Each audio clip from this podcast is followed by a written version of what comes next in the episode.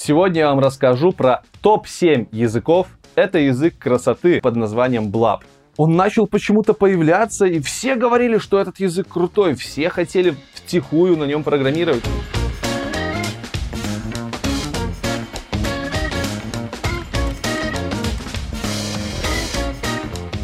Привет, меня зовут Лекс, и вы на канале IT Борода. Сегодня я вам расскажу про топ-7 языков, которые вы можете изучить в 2019 году, чтобы расширить свой спектр знаний и чтобы, возможно, в будущем перейти на эти языки как на основные языки, на которых вы работаете. Так что топ-7 языков программирования 2019 года. И спешите переключаться, действительно прикольные языки. Я понимаю, что все возможные топы языков 2019 года вы уже посмотрели, они все повыходили в январе либо в декабре. Ну что сделать? У меня был сезон интервью, а про языки, которые меня реально впечатлили, мне рассказать вам все-таки хочется. Так что погнали. И первый язык не будет для вас новостью, это JavaScript. Блин, это тот самый JavaScript, про который говорят из каждого радиоприемника. Этот язык везде, этот язык заполонил нашу жизнь. Но почему?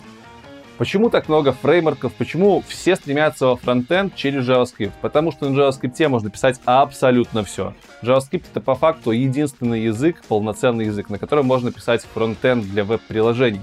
На JavaScript можно писать мобильное приложение, спасибо React Native, Cordova и другим библиотекам. На JavaScript можно писать desktop, электрон. На JavaScript даже можно писать игры. Посмотрите на Survive.io, либо Ajario, Scripts.com. Я все эти игры рекомендовал вам в ленте, поэтому просто посмотрите. Тот же Survive.io это полноценный батл рояль. Короче, на JavaScript можно херачить, в общем-то, все, что вы хотите. Поэтому такая большая технология. И поэтому по опросам на Stack Overflow за 2018 год JavaScript занимает первое место по популярности. В сегодняшнем выпуске я буду показывать вам много статистики опросника сайта Stack Overflow, все вы о нем знаете, поэтому все наблюдения достаточно объективны. К слову, если вы не знали, на JavaScript написан Discord, на JavaScript написан Slack, на JavaScript написан новый Skype, на JavaScript написано даже Figma. Все это работает на движке Chromium с применением фреймворка Electron. А?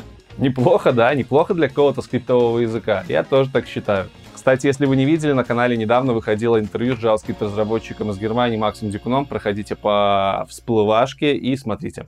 Следующий язык, который заполняет рынок и который, по моему мнению, не менее важен, чем JavaScript, более того, это мой любимый язык, это язык C-Sharp. Кроме того, что на C-Sharp можно писать десктоп под Windows, на C-Sharp можно писать отличнейшие игры на Unity 3D движке, в особенности мобильные игры сейчас на этом движке пишут. В C-Sharp появился .NET Core. Что это такое, я рассказывать глубоко вам не буду, вы сможете посмотреть кучу роликов в интернете, я просто скажу, что это, сука, технология будущего. Наконец-то на C-Sharp можно писать кроссплатформенное веб-приложение. И эта технология развивается стремительными темпами. Сейчас выходит третья версия, в которой будет поддержка десктопных и консольных приложений.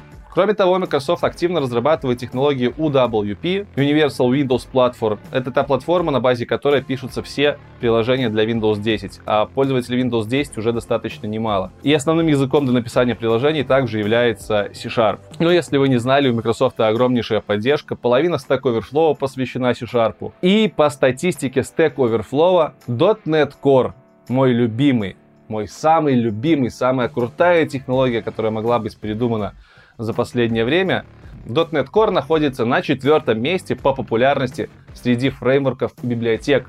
Среди всех фреймворков и библиотек всех языков. Причем первые три это JavaScript библиотеки, как вы можете видеть. Таким образом, .NET Core является самым любимым фреймворком не из мира JavaScript, но из мира всех языков программирования. Я считаю, что это вполне себе заслуженно. Третий язык, который порвал просто всех в прошлом году и удивил меня в том числе, это язык Swift. Для тех, кто не в курсе, язык Swift разработан компанией Apple специально для того, чтобы написать приложение под их мобильную платформу iOS.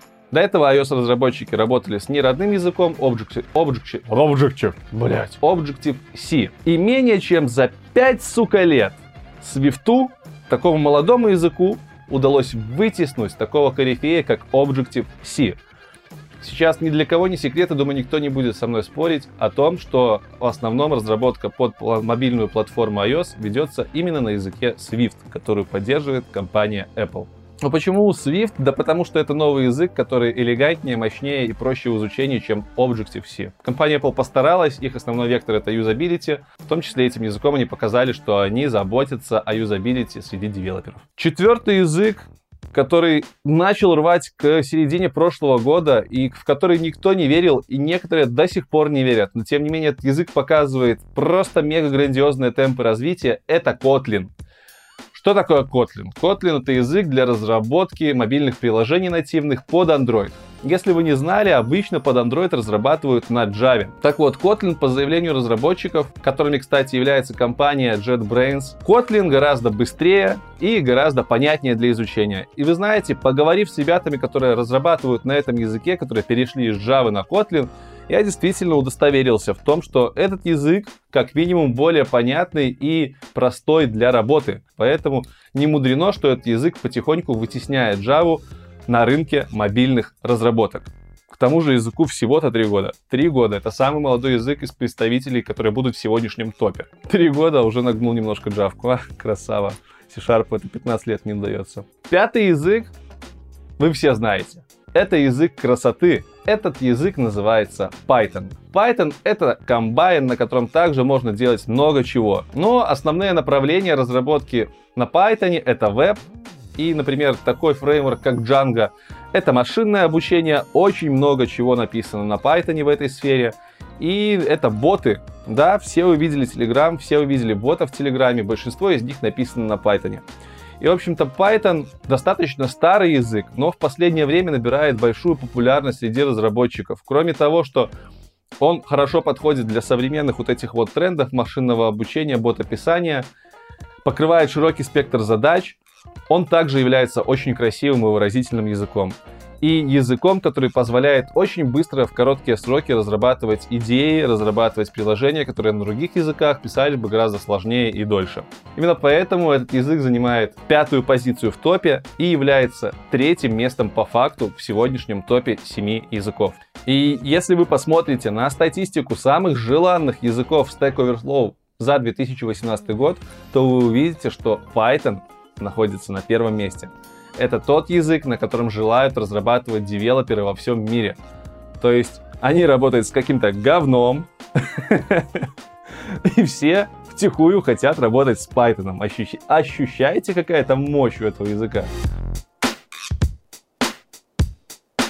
И теперь второй язык по степени важности, по степени охреневания, которое он произвел на меня, Пусть мне скажут, что этот язык уже пережил свой хайп, но тем не менее я не перестаю удивляться ему и удивляться тому, как он завлекает в себя свою экосистему разработчиков. Этот язык называется Go.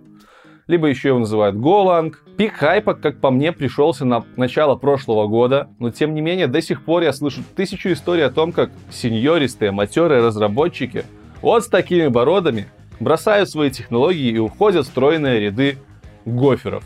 Да-да, именно так называют программистов на Go, гоферы. Вот как вот этот вот зубастый зверек, который у них изображен на логотипе. Чем хорош язык, которому уже 10 лет? Почему он начал набирать свою популярность 3-4 года назад?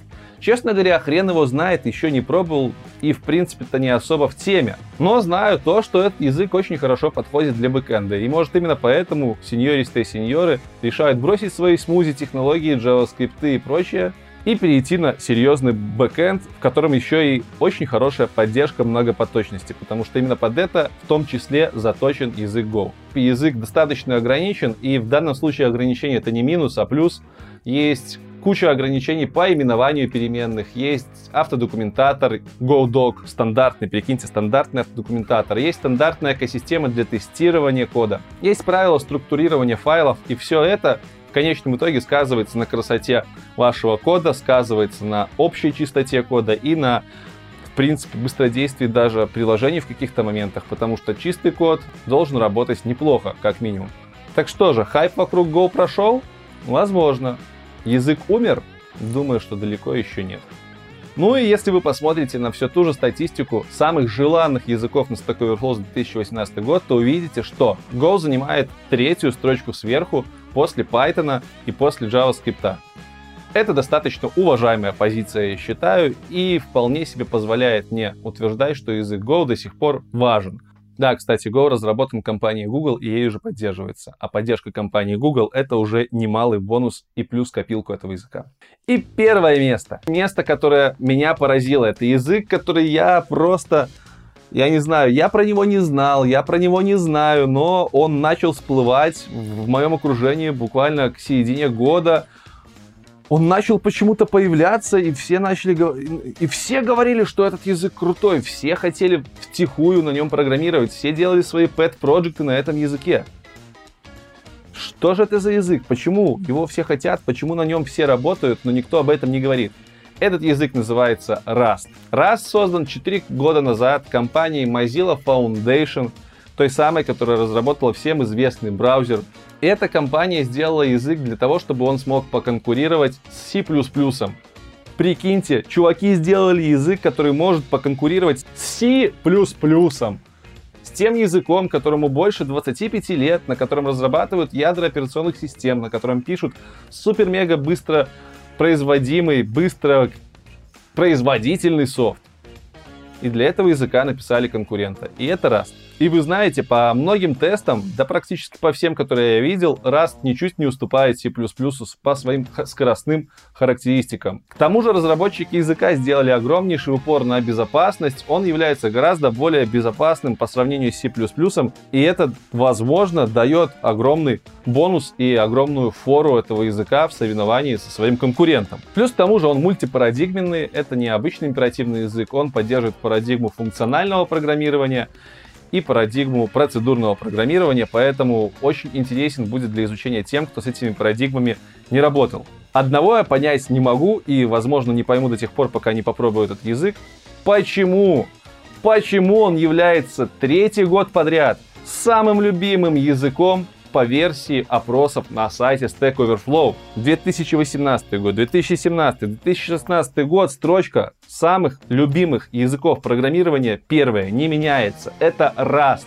80% программистов этого здоровенного сообщества Stack Overflow любят Rust. Я не знаю почему так. Возможно, потому что этот язык позволяет ощутить свою крутость, когда ты уже классный такой программист, и тебе надоело писать какие-то простенькие приложения, но тебе все еще не хочется учить C++, потому что это типа старый такой динозавр, который очень сложный для понимания, и у которого очень высокий порог вхождения, программисты уходят Rust, поскольку это язык новый, и порог вхождения в него чуть-чуть менее высокий, чем у C++. Я не знаю. Возможно, когда-нибудь я попробую этот язык. Но, тем не менее, первая строчка сегодня за Растом. За языком, который третий год подряд становится самым любимым языком для программирования. И в конце я хочу вам рассказать про парадокс Блаба.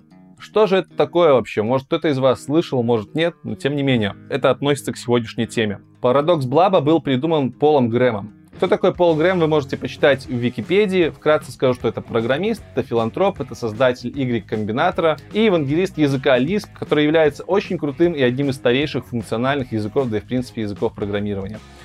Так вот, этот чувак выдвинул следующую гипотезу. Предположим, есть программист, который знает абстрактный язык под названием Blab. Он и знает этот язык, он его использует каждый день. Это основная технология, с которой он работает каждый, каждый, каждый день. И если этому программисту показать язык более мощный, более навороченный с точки зрения функциональности, то программист, скорее всего, не поймет всей той функциональности, которой нету в блабе. И в силу того, что он эту функциональность не понимает, он будет делать вывод, что она ему не нужна. И что эта функциональность, в принципе-то, может легко быть заменима каким-то набором подходов в языке Блаби и ее изучать не надо. То есть, грубо говоря, если программист, программируя на одном языке программирования, только на одном, видит какие-то сложные вещи, не понимает их, то он спускает на то, что это просто сложные вещи, которые ему не пригодятся в жизни, поскольку он может обойтись средствами своего языка, на котором он пишет каждый день. Программисты, программирующие только на одной технологии, могут видеть минусы языков, которые слабее их основного языка, но никогда в жизни без внешних факторов они не смогут увидеть плюсов тех языков, которые выше, круче и навороченнее, чем тот язык, на котором пишут они. Поэтому, ребят, никогда не забывайте о парадоксе Блаба. Всегда давайте себе ментальный пинок под зад для того, чтобы учить новые технологии, новые языки чтобы в будущем вы могли применять фишки из этих языков в своих программах, чтобы вы могли левелапаться, чтобы вы были отличным специалистом. А на сегодня практически все. Единственное, что я хочу еще сделать, я хочу подбросить эту монетку и решить для себя, какой язык программирования я буду изучать в ближайшее время как дополнительный. Меня очень привлекает Python уже достаточно давно, своей красотой и своей универсальностью. И в то же время я вижу много знакомых ребят, которые, долго проработав в своей технологии, в своих компаниях, переходят на Go. Так вот, давайте сделаем так. Я подброшу вот этот канадский доллар, точнее 2 доллара. Если выпадет,